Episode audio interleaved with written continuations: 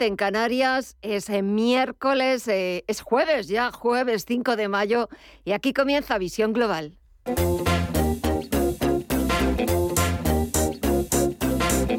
Esto es Visión Global con Gema González. Jueves 5 de mayo y hasta las 10 de la noche estaremos con todos ustedes para ofrecerles la visión más completa de lo que está pasando en la actualidad, pero no solo lo que está pasando, sino también ya saben que intentamos aportar un añadido más, la actualidad, pero lo más importante, los comentarios, los análisis, como siempre, de los mejores. Si empezamos hablando de mercados, la sesión de este jueves, los inversores parece que todavía están de resaca de la reunión de la Reserva Federal. A pesar de que las principales bolsas europeas habían comenzado esta sesión subiendo y lo hacían con fuerza, al cierre se han impuesto los recortes. En el caso del IBEX 35, el selectivo se ha dejado más de 200 puntos desde los máximos intradía para perder un 0,77% y los 8.500 puntos.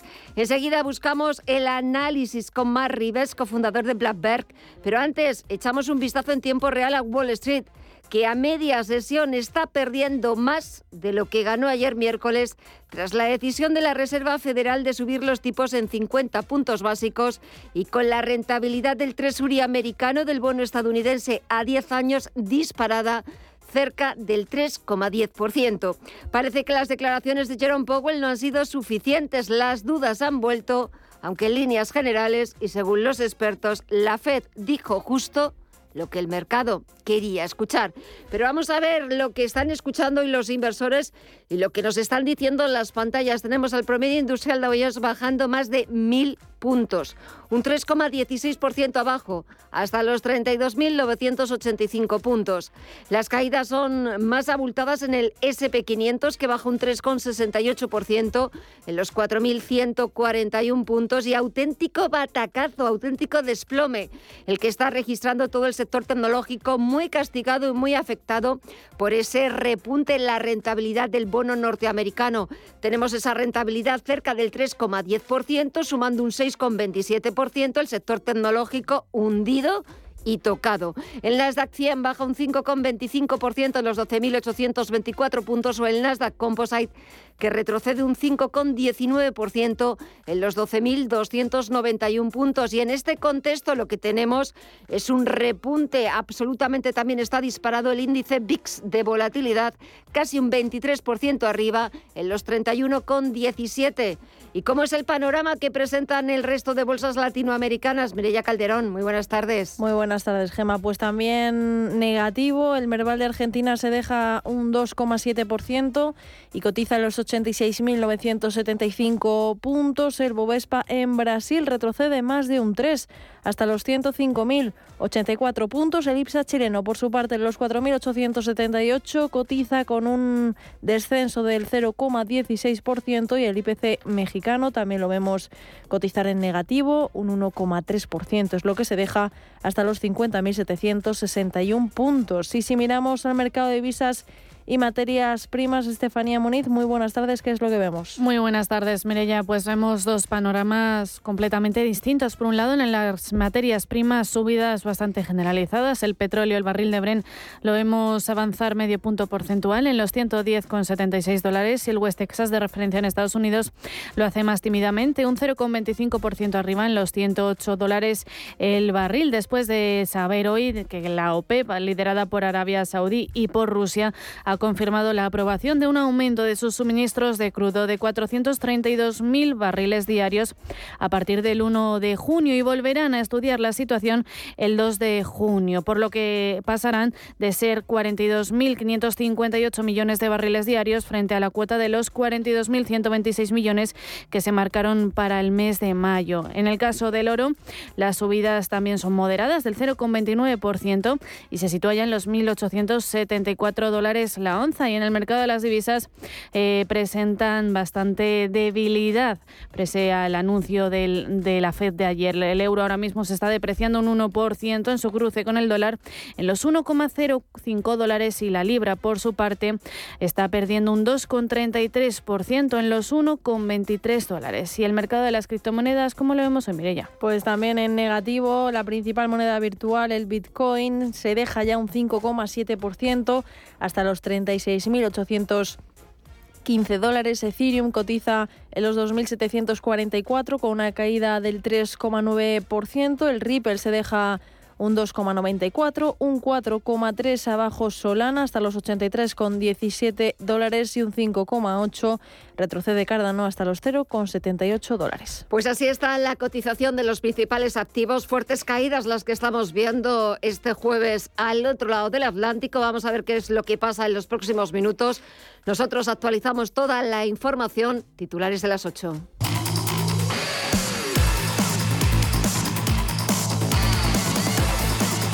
Que empezamos con los precios de los carburantes que siguen por encima de los 1,60 euros. Este jueves el precio medio de la gasolina de 95 es de 1,63 por litro, mientras que el gasóleo se vende a 1,67. Una vez aplicada la rebaja de 20 céntimos por litro aprobada por el Gobierno. Con estos precios el coste del gasóleo vuelve a superar por quinta semana consecutiva el de la gasolina. Con los precios actuales, llenar un depósito medio de 55 litros con gasolina cuesta actualmente 90 euros, mientras que con gasóleo alcanza los 92 euros, lo que supone pagar cerca de 25 euros más que a principios de 2021 si se utiliza la gasolina y 33 euros si se elige el gasóleo. Si los operadores siguen manteniendo así los precios, la vicepresidenta económica Nadia Calviño advierte de que el Gobierno pondrá fin a la bonificación de los 20 céntimos por litro.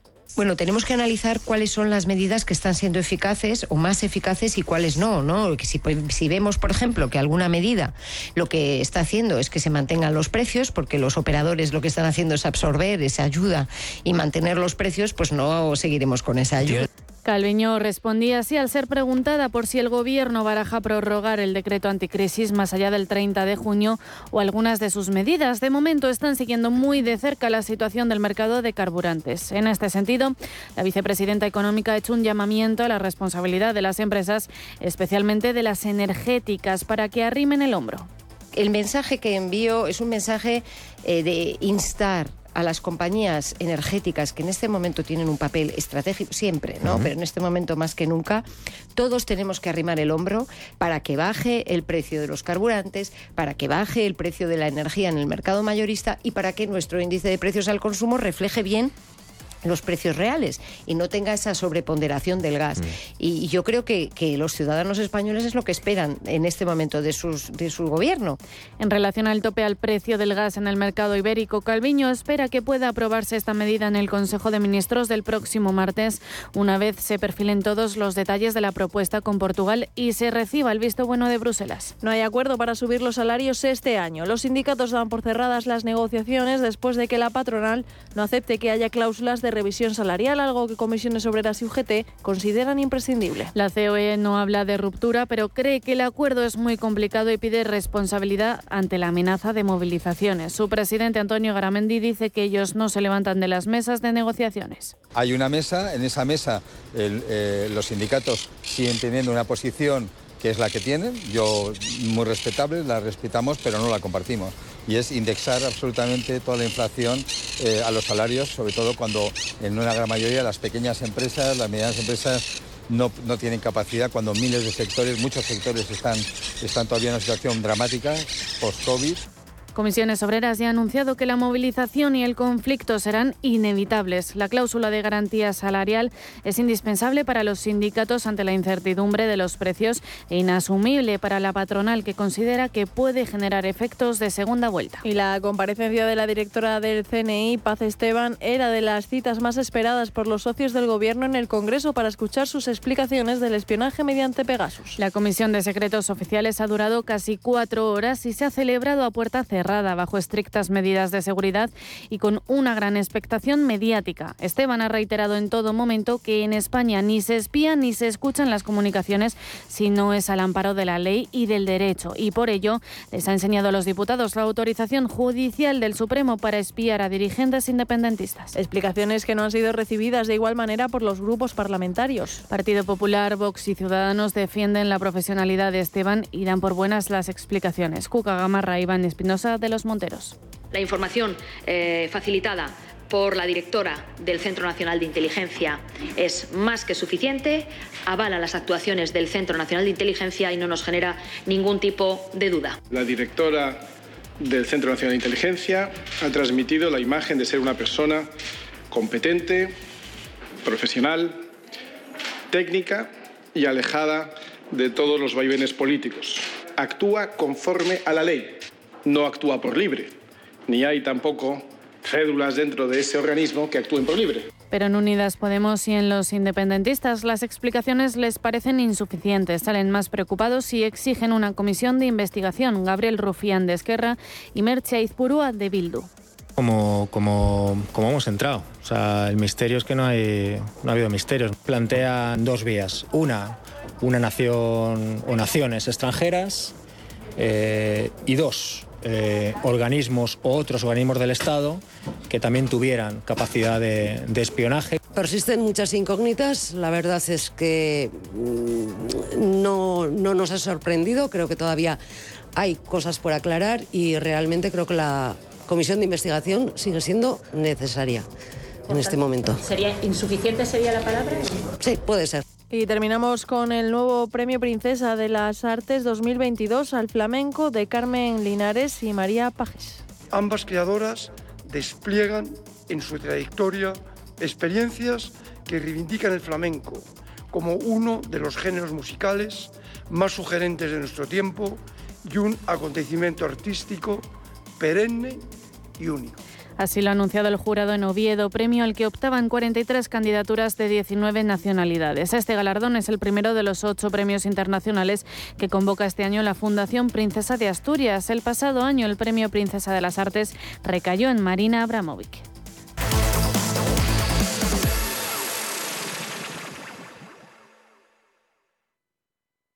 Hemos creado un lugar para ayudarte a crecer, donde cada pregunta tiene su respuesta donde acompañamos a empresas y autónomos en su camino hacia la digitalización y sostenibilidad, donde estar al día de ayudas y subvenciones, y donde se impulsa la internacionalización de todos los negocios, con contenidos pensados para aprender, inspirar y crecer. Santander Impulsa Empresa, el lugar para avanzar.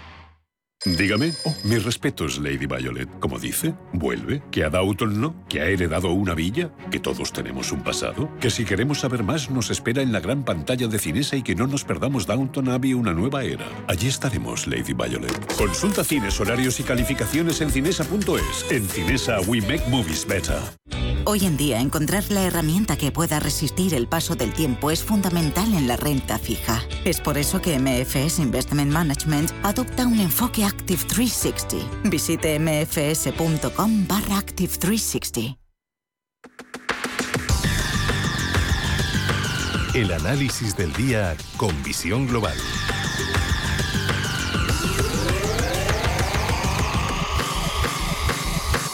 Y cuando pasan casi 14 minutos de las 8 de la tarde, una hora menos en la comunidad canaria, saludamos a Mar Rives, cofundador de Blackbird, que ya está aquí con nosotros, para ver si intentamos poner un poquito de sentido común y un poquito de calma y de tranquilidad, porque ayer subidas por encima del 3% para toda la bolsa norteamericana, parecía que estaban esperando a que la Reserva Federal anunciara su decisión 8 de la tarde y después 8 y media comenzar a hablar eh, su presidente Jerome Powell para tomar carrerilla y empezar a, a entrar en el mercado. Qué manera de subir la bolsa norteamericana.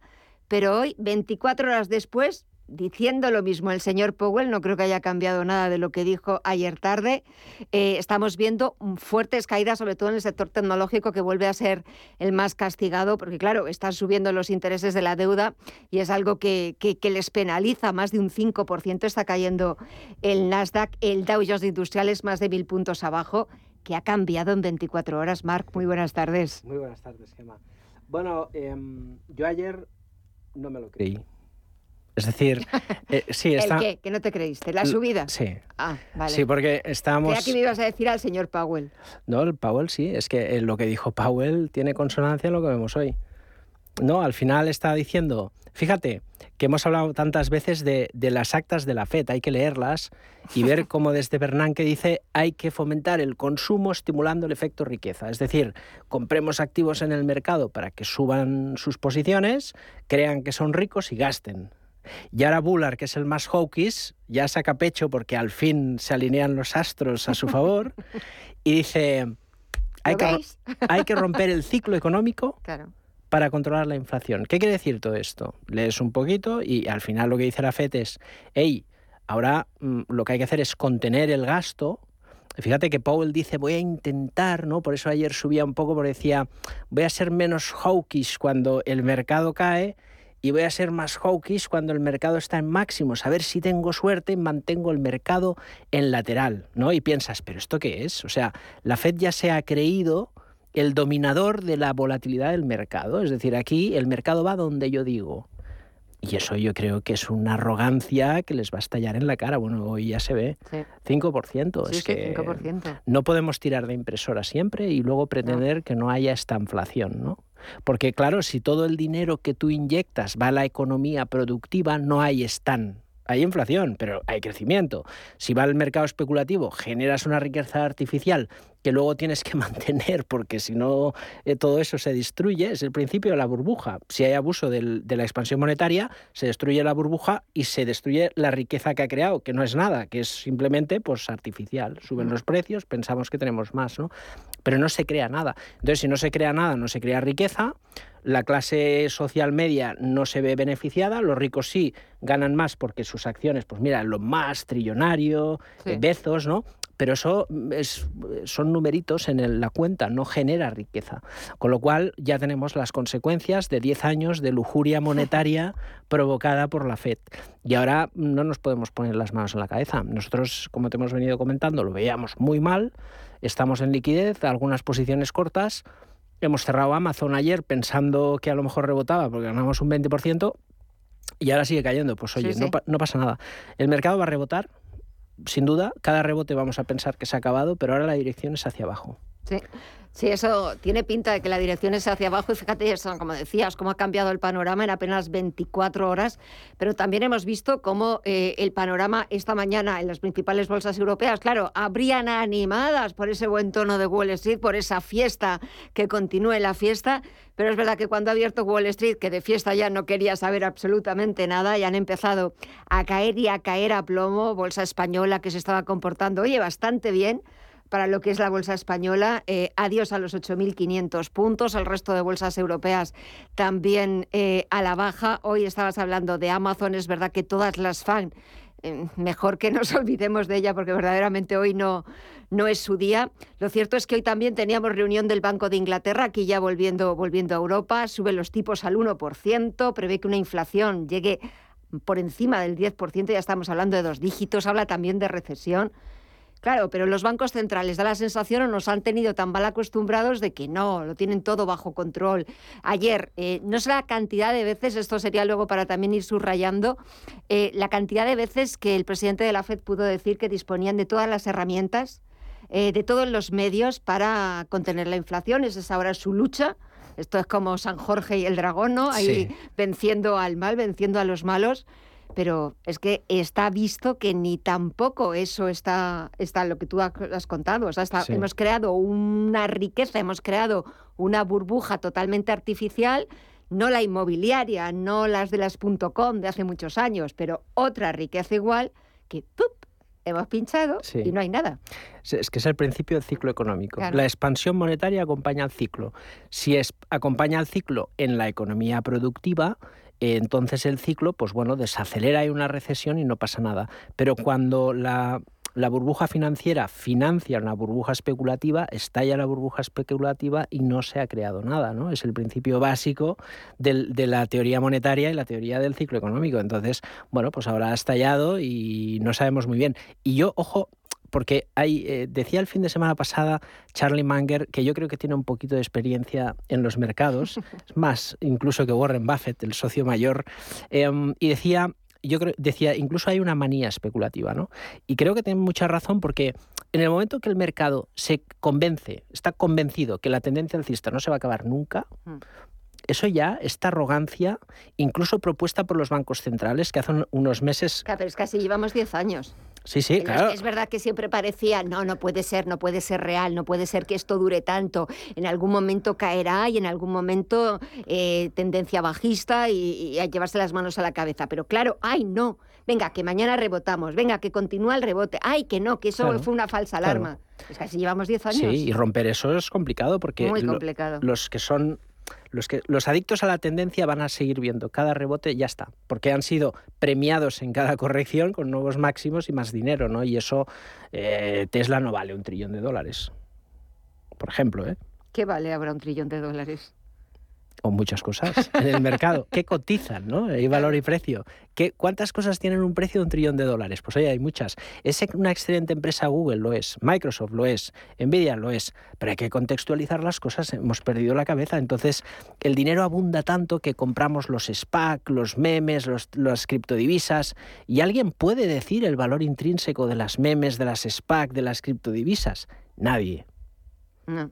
Entonces seguimos cometiendo los errores, ¿no? Yo creo que eh, hay que estar en expectativa. Hay muchas cosas que han caído un 80%, el mercado no refleja la realidad porque los grandes elefantes que cotizan trillones están ahí y entonces, eh, claro, pierden soporte, cae Amazon, Google, Microsoft, claro, se nota.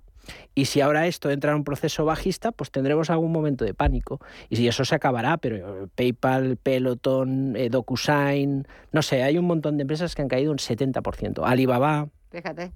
Y eso ya empieza pues, a gustar. Pero queda, yo creo que queda todavía. Queda todavía y encima también tenemos un escenario, ya no hablo solamente de los bancos centrales y hablo de la inflación, de que hay que luchar contra ella con, con todas las armas disponibles, sino hablo de eh, la falta de crecimiento económico. Lo hemos visto en Estados Unidos. Es cierto que yo escuchaba el otro día a la secretaria del Tesoro norteamericana, a Janet Yellen, decir que seguía confiando en una recuperación de la economía norteamericana. Había sido un pequeño bache, pero seguía siendo, el crecimiento seguía siendo sólido. Mañana conoceremos los datos de empleo eh, en Estados Unidos, es verdad que afortunadamente tienen un mercado laboral que es la envidia hmm. del, resto, del resto del mundo, pero eh, ese crecimiento o esa falta de crecimiento económico solo ha sido un primer trimestre, pero está China que China, las imágenes que nos están llegando de los puertos o el puerto de Shanghai absolutamente colapsado, ¿cuándo te van a llegar las cosas? Siempre pasa lo mismo. Entonces, hay momentos que es tarde y luego vemos las cosas llegar. Fíjate que cuando quebró Lehman Brothers tuvimos seis, siete meses que empezaron a caer pues, las, las hipotecarias, ¿te acuerdas? El Fannie Mae, Freddie Mac, oh. Stearns y luego Zasca y ya era tarde, pero ya veníamos de, meses, ¿no? Entonces, eh, yo no creo que sea lo mismo, pero hay consecuencias mm, que mucho cuidado. El mercado está para esa liquidez que venimos diciendo y tal, y algún corto, pues oye, todavía más. O sea que este mes de mayo nos va a deparar sorpresas, ¿no? Nos va a dejar absolutamente aquí sin, sin ninguna noticia que contar, porque me da la sensación de que ha empezado. Será un año, yo creo que será un año movido. Ha empezado mayo dándole, dándole fuerte, ya abril, sobre todo para la bolsa norteamericana, ha sido un auténtico desastre. Yo creo que quieren arrancar el mes de abril del calendario, pero este mayo, a ver si va a dejar abril como de los mejores meses. Mar Rives, cofundador de Flapper, siempre es un verdadero placer tenerte aquí. Muchísimas gracias, buen fin de semana y hasta pronto. Igualmente, un saludo a todos.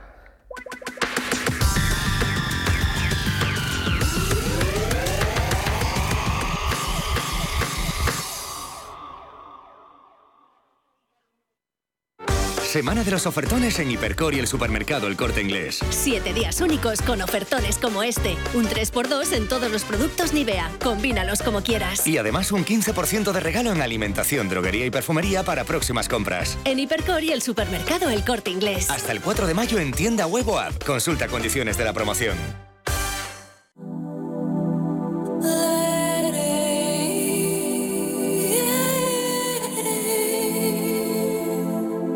Ruta 42.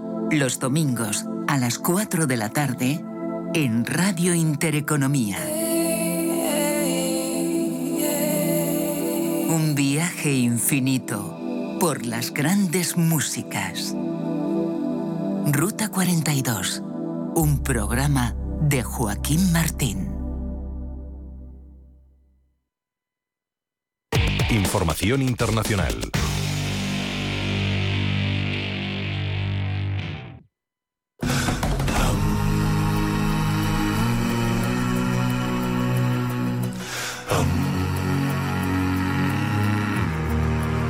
Rusia aprovecha el rechazo occidental que ha provocado su guerra en Ucrania para ganar una influencia peligrosa en África, el continente que menos ha condenado la invasión. Que apenas un tercio de los países africanos se abstuvieran el 2 de marzo en la votación de condena a la invasión de Ucrania en la Asamblea General de Naciones Unidas no es casualidad. Moscú ha extendido su influencia por el continente africano apoyándose en la venta de armas, la presencia de instructores y mercenarios y los pactos comerciales e inversiones en sectores como los cereales, los hidrocarburos, la energía y los minerales. Silvia Prats es especialista en historia de África contemporánea. Da la sensación que en realidad los estados africanos que se abstuvieron están cuidando sus intereses económicos ¿no? y esta buena relación con Rusia política, económica y geoestratégica que no le viene bien, digamos, tener roces con el Kremlin. De hecho, en plena invasión rusa, el Kremlin y Camerún firmaron el 12 de abril un acuerdo militar para intercambiar información, además de establecer entrenamiento de tropas, un tipo de pactos que se han convertido en moneda corriente en África, existiendo en una veintena de países. Sin ir más lejos, cabe mencionar al grupo Wagner, una empresa privada rusa de mercenarios presente en los últimos años en países como la República Centroafricana, Sudán, Mozambique o Mali. En medio de la descoordinación y falta de estrategia occidental para África, capitales como Washington o París no dudan en advertir de los peligros de la creciente influencia rusa en el continente a través de medios como Wagner. C'est ce qu'il faut que el propio presidente francés Emmanuel Macron no ha tenido reparos en los últimos días en denunciar los fines de los mercenarios de Wagner, más aún desde que el país galo anunció su retirada de Mali. Los soldados vienen, dice, esencialmente a garantizar sus propios intereses económicos y de intereses económicos Rusia también pretende sacar una buena tajada en África.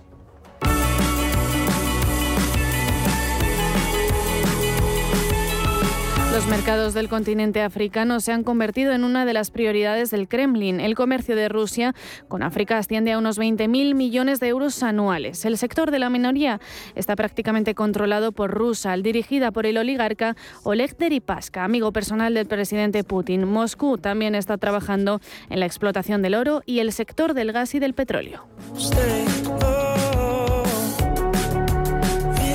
Las compañías rusas como Gazprom o Rosneft y sobre todo el gigante Lukoil, dirigida hasta hace una semana por el multimillonario magnate Bagit Alekperov, que se opuso a la guerra y dimitió dos meses más tarde, están muy presentes en países como Ghana, Camerún o Nigeria. Más de un tercio de las armas que compra África proceden de Rusia, su principal suministrador, según el Instituto de Estudios para la Paz de Estocolmo. Y los dos grandes países receptores de este armamento son Egipto y Argelia, pero también otros como Nigeria, Sudán, Angola o Mali. Todos estos negocios son un cóctel explosivo para Occidente y una mina de oro en África para Rusia son muy fuertes los intereses económicos. ¿no? Si uno mira los intereses de Rusia en, gran parte de los estados africanos, tiene que ver con los hidrocarburos, tiene que ver con minerales estratégicos. Entonces ahí uno puede entender lo importante que es para los africanos haber recibido, inversiones de, por ejemplo, la compañía petrolera Lukoil para extracción de petróleo en varios estados africanos, ¿no? o la extracción de diamantes en Angola, de aluminio en Guinea, de uranio en Namibia. En cualquier caso, y en términos económicos, Rusia se halla en todo muy por detrás de potencias como China, Estados Unidos, Francia o incluso Turquía, con una tendencia ascendente desde 2014, cuando dicha cifra se situaba en unos 10.000 millones de euros.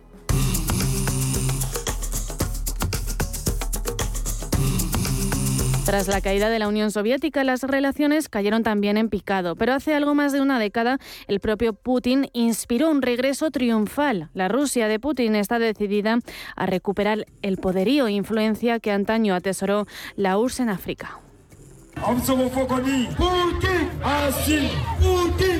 Los propios malinenses han establecido su país como colonia de Rusia, ensalzando a Putin y enseñando a Occidente el fracaso de Francia en Mali. Rusia, que se ha convertido en un hermano mayor para África, esta atención del mundo en Ucrania y los tentáculos rusos mientras siguen expandiéndose por África.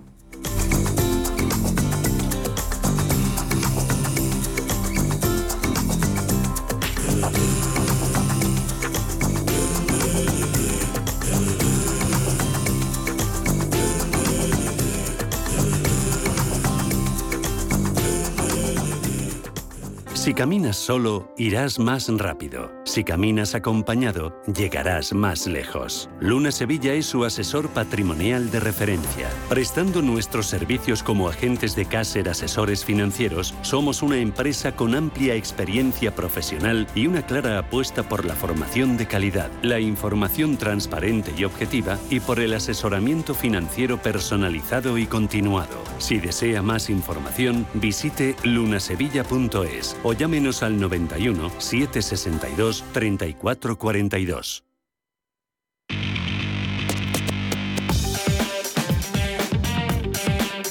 En Radio Intereconomía, Visión Global. Echamos ya un vistazo a las portadas de los principales diarios internacionales y empezamos por el Reino Unido. The Times deja a un lado la política y los escándalos relacionados con el primer ministro Boris Johnson para abrir su portada con la decisión del Banco de Inglaterra de subir un 1% los tipos de interés, el nivel más alto en 13 años, y de prever que la inflación alcance un máximo de 40 años del 10,25%. También leo en The Times lo que ha dicho la OMS sobre los fallecidos por la COVID.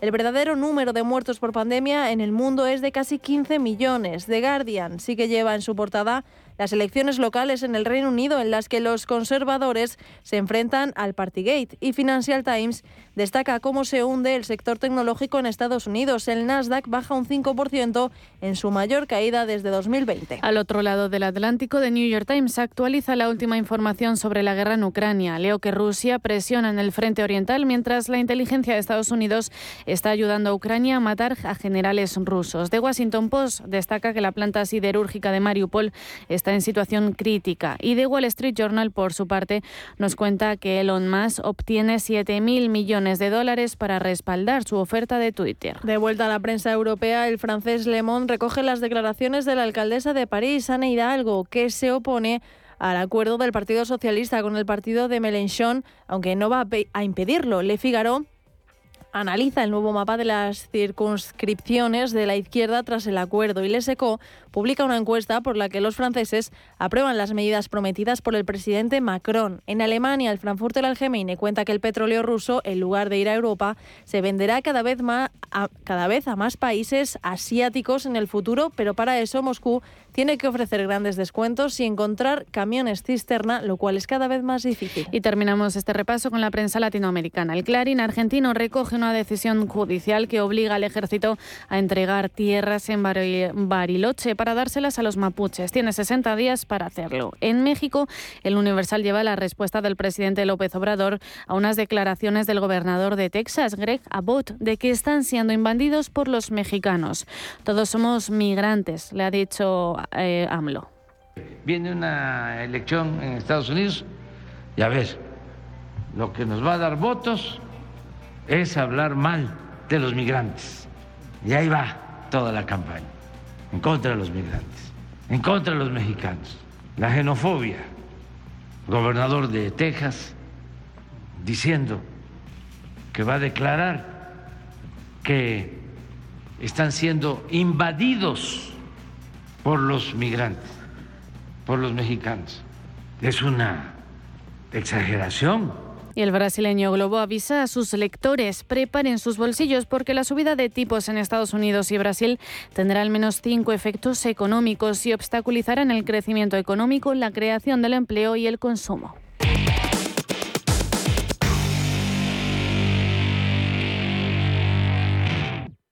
Semana de los ofertones en Hipercor y el supermercado El Corte Inglés. Siete días únicos con ofertones como este. Filetes de añojo primera en mostrador tradicional a solo 11,95 euros el kilo. Y además un 15% de regalo en alimentación, droguería y perfumería para próximas compras. En Hipercor y el supermercado El Corte Inglés. Hasta el 4 de mayo en tienda web o app. Consulta condiciones de la promoción.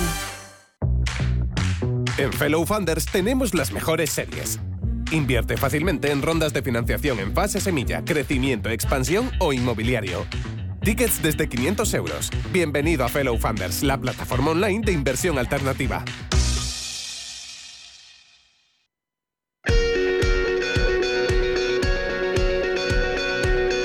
En Visión Global, la entrevista del día.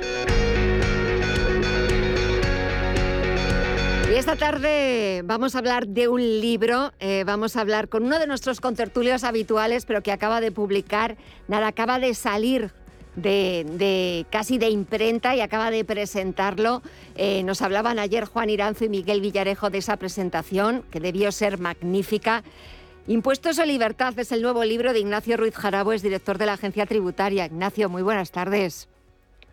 Muy buenas tardes, Gemma. ¿Por Y buenas tardes, eh, oyentes. ¿Por qué hoy has venido a hablar de tu libro? Es que cada vez que, que menciono me recuerda esa famosa frase de, de Umbral, que la verdad es que fue apoteósica. Es que yo he venido aquí a hablar de mi libro con, con Mercedes Ha quedado Eso ha quedado para la posteridad. Es un, fue un la momentazo, ha quedado para la historia. Fue un momentazo en la historia de la televisión. No, no, me voy porque yo he venido aquí a hablar de mi libro y no se está hablando de mi libro. Bueno, pues espero, eh, espero que esta tarde sí podamos hablar de, de tu libro. Impuestos o, Impuestos o libertad, la verdad es que como con un título que viene como muy a cuenta, ¿no? Porque estos días pues vuelve a estar en la palestra, vuelve a estar en el candelero, otra vez toda la toda la propuesta por parte del Partido Popular de que hay margen, hay recaudación para poder bajar impuestos enfrente del gobierno que insiste en, en que no, que no hay tal margen. Y a mí cuando eh, leí, eh, leía el título de tu libro, Impuestos o Libertad, enseguida me ha venido la frase, de, aunque no tiene nada, no se parece nada, pero esto de cuando los niños en Estados Unidos en Halloween, truco o trato, me da la sensación de que esto no va por truco o trato, no, sino de, de que hay mucho más detrás. A ver, cuéntanos. Bueno, al- al- algo de truco sí que hay. algo de truco sí que hay en esto de los impuestos que nos cobran. ¿no? Bueno, la verdad que el título lo decidí cuando suele ocurrir, cuando el libro estaba prácticamente ya en, en la corrección de galeradas. ¿no? Pero al final refleja lo que, lo que efectivamente yo vengo considerando desde hace mucho tiempo, ¿no? y es que cada euro de impuestos que se nos detrae eh, es un pedazo de libertad que se nos furta, ¿no? Y, y yo creo que es evidente, lo explico en el libro por dos motivos, ¿no? El primero, bueno, porque el propio nombre lo indica, eh, los impuestos, los tributos se exigen de forma impositiva, de ahí el nombre de impuestos, eh, eh, y por tanto es una obligación que se nos impone, pero que además luego se vigila y se, su cumplimiento de forma coactiva y, con menuda coacción, ¿no? Por tanto, mm, no hay duda de que por estos motivos se trata de un, un hurto a nuestra libertad. Pero es que además, eh, yendo un poco más, eh, dejando el aspecto formal, yendo al aspecto material, realmente qué ocurre con los impuestos? Pues que se hurta la decisión del destino de los ingresos que ha generado un individuo, se le hurta y en vez de decidir su destino a aquel que ha trabajado, que se ha esforzado, incluso que ha asumido un riesgo, en el caso de los empresarios, pues pasan a decidirlo los eh, el sinfín de burócratas que configuran eso que llamamos Estado, ¿no? Vamos a ver, eh, no, no estoy planteando con esto que no haya impuestos, porque precisamente la vida en común, el vivir de forma eh, conjunta, exige efectivamente que renunciemos a parte de nuestra libertad para organizar la vida, la vida comunal, ¿no? Así ocurre con las normas de tráfico, ¿no? Evidentemente, para organizar el tráfico rodado se dictan normas de tráfico de obligado cumplimiento, ¿no? Pero igual que la sociedad no aceptaría que las normas de tráfico excedieran del límite imprescindible para que en el tráfico rodado no hubiera desorden, eh, pues yo creo que lo mismo debe hacer la sociedad española para exigir que los impuestos no sean más de lo necesario. Bien está que perdamos libertad para que se nos recauden los impuestos imprescindibles, pero es inadmisible que ese hurto de libertad vaya más allá de lo, de lo necesario. ¿no? Y esa es eh, lo que me ha generado el, la decisión de titular así el libro. Y he de confesar también que ha sido en un intento de emulación al eslogan electoral de la última campaña autonómica en Madrid. Es decir, claramente el copyright de, hacer este tipo de contraposición entre dos conceptos, eh, la patria, la paternidad la tiene Isabel Ayuso eh, cuando, cuando nos ofreció que eligiéramos entre socialismo o libertad, ¿no? Y los madrileños elegimos libertad. Por cierto, que Isabel Díaz Ayuso es la que me ha prologado el libro y quiero, se lo he agradecido en privado, pero quiero agradecérselo públicamente. La verdad es que eh, oyéndote hablar del libro, muchos eh, pueden pensar, ¡hala! Otro libro de, de impuestos, pero, pero es que tú, Nacho, sabes de lo que estás hablando y además lo cuentas en el libro. No es otro libro más de impuestos. Claro, porque efectivamente toda mi vida he trabajado eh, en relación con los impuestos, ¿no? Primero muchos años como funcionario del Ministerio de Hacienda, en los últimos en los que estuve, pues además dirigiendo la agencia tributaria, y después cuando decidí dar salto al, sector privado de la economía, pues he seguido trabajando eh, efectivamente en materia impositiva, pues, pues asesorando y defendiendo a, a, los individuos, ¿no? a los contribuyentes. Y por tanto, efectivamente, no, no tengo vida profesional eh, que, que, pueda entenderse sin, sin los impuestos. ¿no? Y, y por eso, por la conjunción de ambas dos etapas, he llegado a la conclusión de que se nos cobran, se nos exigen muchos impuestos, muchísimos, demasiados, por supuesto muchos más de los necesarios, ¿no? Y, y eso efectivamente es algo que además de hurtar más libertad de la que debiera de traerse a los individuos, pues está también yugulando lo que es una actividad económica y una actividad empresarial eh, más libre y que pudiera ser más eh, eficaz para favorecer prosperidad y bienestar a la sociedad española. ¿no? Y la conjunción de, de, esas cosas, eh, de estas dos circunstancias, es la que yo creo que, que, está en definitiva en el debate político ahora mismo. ¿no? Eh, pero ahí está con truco, como tú comentabas, la, el eh, truco trato, está con truco, ¿no? porque fíjate que eh, de entrada el, papel que han enviado a Bruselas el gobierno español eh, ha reiterado su voluntad de subir los impuestos a los españoles, ¿no? En la línea del libro blanco que elaboraron los uh, expertos de, la ministra Montero, ¿no? Dicen, eso sí, que bueno, que no es inmediato porque la situación de excepcionalidad provocada por el conflicto bélico, la guerra, la invasión de Putin sobre Ucrania, ahora no la aconseja. Yo creo que probablemente lo van a demorar, no por esta razón, sino porque estamos en el penúltimo año de la legislatura, ¿no? Y se puede ser eh, muy de izquierda, se pueden querer que haya muchos impuestos, pero no se quiere, evidentemente, desconocer que la mayoría de los españoles 5 sobre 1, en esa proporción consideran, consideramos que se pagan muchos impuestos. Por cada español que considera que se pagan pocos impuestos, hay cinco que se consideran que se pagan muchos impuestos. Claro, el gobierno, evidentemente, por táctica electoral, mm. pospondrá las subidas de impuestos que tiene preparadas en base al libro de los expertos para después de las elecciones, salvo que los electores le impidamos que esos planes vayan hacia adelante. ¿no? Ese es el primer truco, es decir, es eh, diferirlo, explicar de forma trucada eh, la razón por la que se demora el subidón de impuestos que nos tienen preparados. Y el segundo truco es la justificación que dan a ese subidón. Eh, hasta la saciedad escuchamos que nuestra presión fiscal es inferior a la presión fiscal de la Unión Europea y que por eso es inevitable que, nos equiparemos. ¿no? Y cifran, los expertos cifran en, cuatro puntos largos eh, esa diferencia. ¿no? Pues no, pues estamos de nuevo ante un truco. ¿no? Fíjate, Gemma, que, falta de rigor. El informe, el libro blanco, que lo llaman así, de la ministra Montero, ha conocido la luz eh, avanzado ya 2022. ¿Sabes qué datos de presión fiscal española utilizan? Los de 2019. Los de 2019. Parece inconcebible, ¿verdad? Han obviado la existencia del año 2020 y han obviado la existencia del año 2021. ¿Por qué? Muy sencillo, porque en 2020 y 2021 la presión fiscal en España ha subido.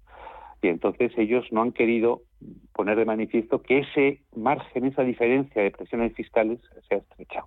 ¿Y por qué ha subido la presión fiscal en España en estos años? Pues porque pues han subido todos los impuestos de un modo u otro, eh, han subido tipos, han quitado exenciones, han limitado deducciones, han creado nuevos impuestos, la, presión, la recaudación tributaria ha subido. El año pasado un 15%, datos oficiales de la agencia tributaria. Y sin embargo, el comportamiento del PIB en estos dos años, pues sabemos que fue un menos 11% en 2020, un más 5% en 2021. En total, un menos 6%.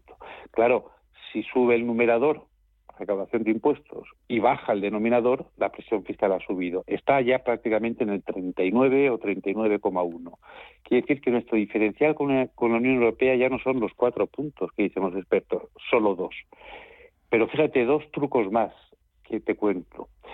Obvia los expertos y obvia el gobierno, por tanto, un elemento que es crucial, que es significativo eh, y que está en todos los estudios que se publican. El incumplimiento tributario en España es un 25%. Por tanto, con un 39% de presión fiscal, pero un 25% de incumplimiento, ¿cuál es la presión efectiva, la presión fiscal efectiva de los que cumplimos? Pues un 52%. Las matemáticas no mienten.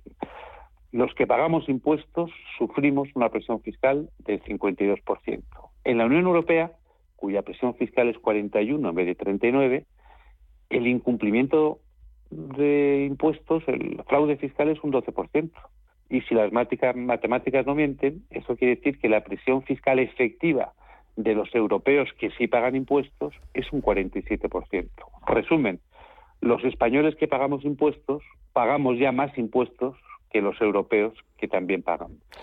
Eh, por tanto, no debería en absoluto subirse ni un euro más de impuestos a los, españoles. Y acabo con el último truco, y es que los expertos, eh, parece mentira que, hayan hecho un informe con estas omisiones, los expertos obvian el diferencial de rentas. En yo siempre pongo el ejemplo de Alemania, que es muy gráfico, y además ya lo tengo memorizado. La renta media española es 25.000 euros, la renta media alemana es 42.000 euros. Eh, ¿Tiene sentido que eh, queramos igualarnos la presión fiscal con Alemania? Pues nos quieren igualar la presión fiscal con Alemania. Eh, en España, en el IRPF, evidentemente la proporción de impuestos que se exige a un español que tiene de ingresos 42.000 es bastante más alta que la que se exige a uno que tiene solo 25.000. Y sin embargo quieren que un español pague lo mismo que un alemán en proporción. Por tanto, lo que dicen los expertos, lo que dice el gobierno, es que en España haya progresividad fiscal, pero entre españoles, pero que en Europa y entre europeos haya proporcionalidad fiscal. No cabe mayor contradicción. Luego, fíjate que sí que hay mucho truco en, tanto en la subida de impuestos, tanto en la subida de impuestos como sobre todo en la justificación, para mí, que en absoluto justifica nada de por qué no los quieren subir. Creo que sigo prefiriendo trato y sigo prefiriendo libertad. Impuestos o libertad, de Ignacio Ruiz Jaraues, director de la Agencia Tributaria. Un verdadero placer, enhorabuena por el libro y espero poder contar contigo el próximo lunes en la tertulia para, para charlar del libro y charlar de muchas más cosas. Gracias, Nacho. Un fuerte abrazo. Claro y hasta el lunes. El lunes estoy contigo. Muchísimas gracias. Hasta entonces. hasta entonces. Buen fin de semana.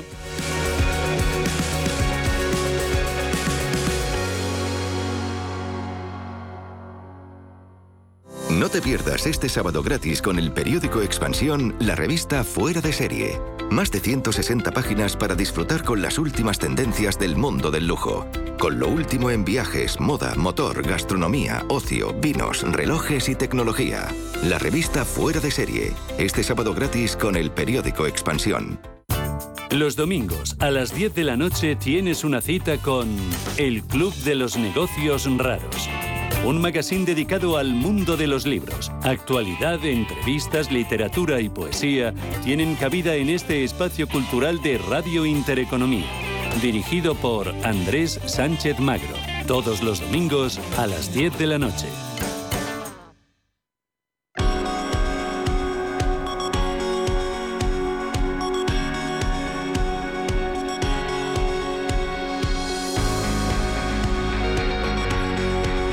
Visión Global con Gema González. 5 de mayo y es el Día Mundial de la Contraseña. Ya saben nuestros oyentes que aquí en Visión Global en Radio Intereconomía nos preocupa y cada vez más todo el tema de la ciberdelincuencia, de la ciberseguridad y también de qué manera nosotros como ciudadanos podemos eh, estar prevenidos frente a esos ciberataques, frente a esos ciberdelincuentes y también de cómo las empresas pueden mejorar la seguridad haciendo un uso correcto de la política de contraseñas. Para ello hemos invitado esta tarde a Josu Arrizabalaga, CEO de Factun. Josu, muy buenas tardes. de, poder estar contigo de la ciberseguridad ciberseguridad que, que, ahora vuelve a estar como en el, en el candelero de nuevo por todo lo que está sucediendo desde el punto de vista político, pero que no es un tema menor, no es un tema baladí, ni es un tema eh, en el que nos vamos ahora a meter en el debate político que hay sobre el software Pegasus. Por supuesto, esa no es nuestra, nuestra intención, pero sí que es verdad que eh, últimamente la ciberdelincuencia, los ciberataques están haciendo su agua están haciendo de las suyas y pone de manifiesto que cada vez es más necesario, primero, establecer una política de contraseñas fuertes y, hacer un uso correcto, sobre todo desde el punto de vista de los ciudadanos, del usuario de API, pero también desde el punto de vista de las empresas, de las multinacionales. Eh, perdona, Josu, es que, perdona, es que no se te, perdona, es que se entrecorta la comunicación. Eh, Puedes quedarte en un, dime. Sí, estoy quieto. ¿Me escucháis ahora? Ahora perfecto. Fantástico. Continúa. Decía que Pegasus es como para dejarlo para varios programas, o sea que mejor lo dejamos, lo dejamos de lado. Para hacernos una idea de, a qué problema nos estamos enfrentando, yo creo que es que es importante tener, tener los datos y el contexto actual, ¿no? O sea, eh, el, ransomware, los ataques de ransomware el año pasado aumentaron un 150%. Es un negocio muy rentable para, para, los ciberdelincuentes. Es un negocio que por cada euro que invierten recogen cinco. Y, y actualmente el año, desde el año pasado mm, generan más negocio que el narcotráfico. O sea, es, increíble el, el, volumen de negocio que tienen detrás y es por eso que todos los ataques se están incrementando. ¿no? Y, y ese es el contexto en el que estamos. Y luego hay otro aspecto, desde el punto de vista de las empresas, que yo que creo que es que marca un poco la diferencia y marca un poco el, el porqué, y es, además, nosotros como empresas tenemos que proteger toda nuestra infraestructura y durante todo el tiempo. ¿no? Y los malos, los ciberdelincuentes, con que encuentren un momento en el tiempo en el que tenemos un, un error o una, bajada de nuestra conciencia, pues, pues, pues ya han conseguido el, su objetivo, ¿no? Aprovechan cualquier resquicio, cualquier mínima brecha, cualquier descuido por nuestra parte para para entrar y verdaderamente hacer, hacer negocio. Nos has dado las cifras, son verdaderamente alarmantes y, muchas empresas me da la sensación, aparte de los usuarios, Yosu, que no son conscientes del peligro al que exponen a sus empresas, al que ponen a sus compañías, em, no, no reforzando el nivel de seguridad y pensando que, bueno, que eso solo les pasa, no sé, a las grandes multinacionales ese es uno de los grandes problemas, que muchas veces las empresas creen que dicen a mí no me van a atacar, ¿no? Esa es una frase que oímos de manera casi recurrente en el mercado cada vez que vamos a visitar a los clientes. El problema es que con un nivel tan grande de rentabilidad, el, las ciberdelincuentes se han industrializado. Ya los ataques no hace falta que sean dirigidos para que sean eh, para que para explotar las vulnerabilidades. Los ataques están industrializados, son masivos, disparan a todo el mundo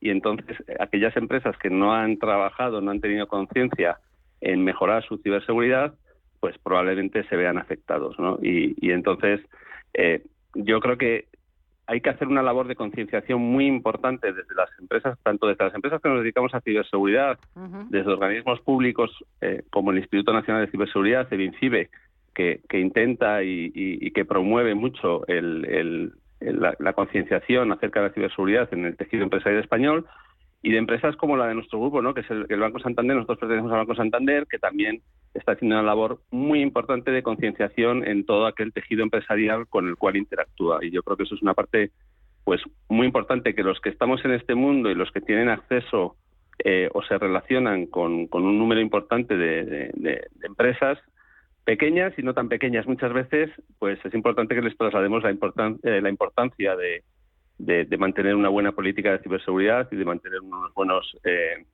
una buena infraestructura de ciberseguridad que proteja eh, a cada empresa. Además, es verdad que eh, aparte de, reforzar e, esa seguridad, es verdad que en las empresas eh, el eslabón más débil o por donde puede entrar ese, ese ciberdelincuente es el usuario final, es el, caso de los trabajadores. Me quedan tres minutos para llegar a las nueve de, la noche, las ocho en Canarias. Venga, una contraseña ¿Cuál puede ser esa contraseña? Y no digo perfecto porque no hay nada perfecto en este mundo, pero que sea segura, lo más segura posible y lo más efectiva. A ver, ¿qué tendríamos que tener en cuenta rápidamente? Venga, a ver. Eh... Yosu. Parece que volvemos a tener. lo más importante. Perdona, es que se, sí, se entrecortaba. No me muevo, ¿eh? Yo no me muevo, pero bueno. pues deben ser las líneas. Cuenta, perdona. sí, no te preocupes.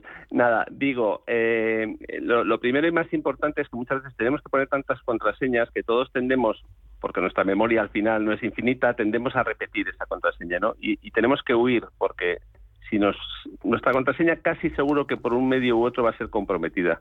Si tenemos la contraseña, eh, la misma contraseña en muchos sitios, una vez que comprometen nuestra contraseña, comprometen el acceso a muchos de nuestros entornos y eso es muy negativo. Entonces, lo primero es que tenemos que procurar tener una contraseña que cambie, eh, que incluya caracteres especiales, es importante, ¿vale? Que una, forma, habitualmente lo, más recomendable es usar patrones para crear y recordar las contraseñas, ¿no?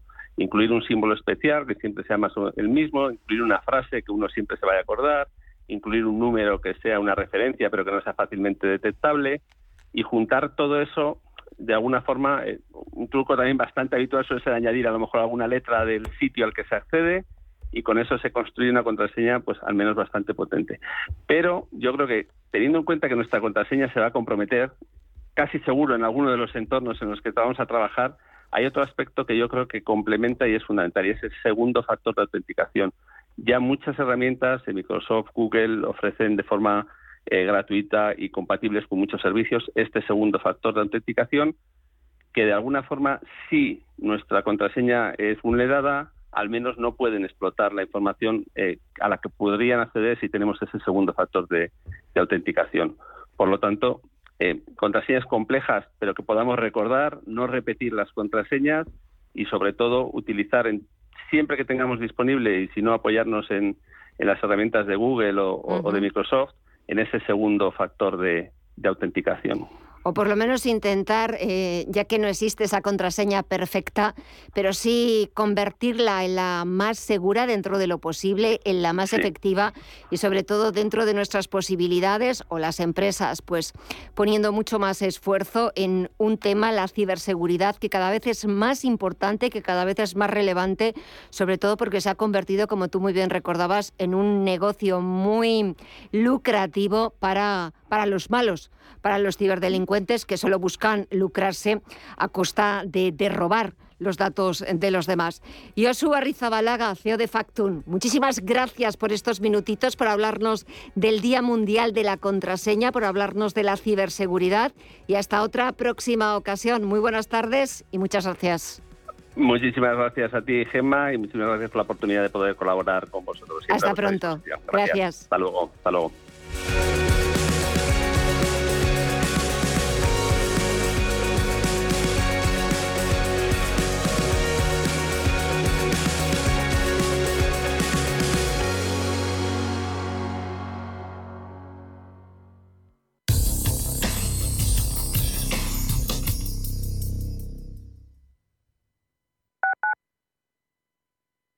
Urbanitae es una nueva plataforma de inversión inmobiliaria que te permite invertir a lo grande con cantidades pequeñas. Uniendo a muchos inversores, logramos juntar el capital suficiente para aprovechar las mejores oportunidades del sector. Olvídate de complicaciones. Con Urbanitae ya puedes invertir en el sector inmobiliario como lo hacen los profesionales. Nosotras en la onda. Un espacio actual con diversos temas relacionados con nosotras donde se unen el diálogo, la sensatez y la buena música. Los sábados de 12 a 12 y media de la noche. Nosotras en la onda. En Radio Intereconomía.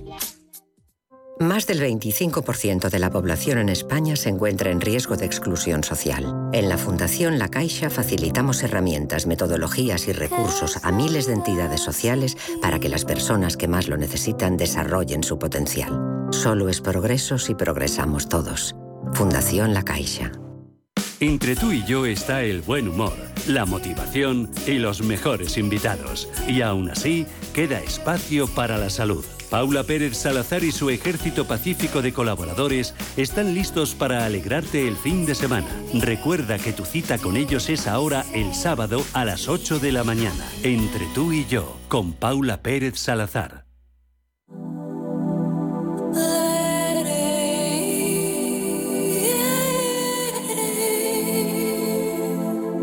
Ruta 42. Los domingos a las 4 de la tarde en Radio Intereconomía. Un viaje infinito por las grandes músicas. Ruta 42. Un programa de Joaquín Martín.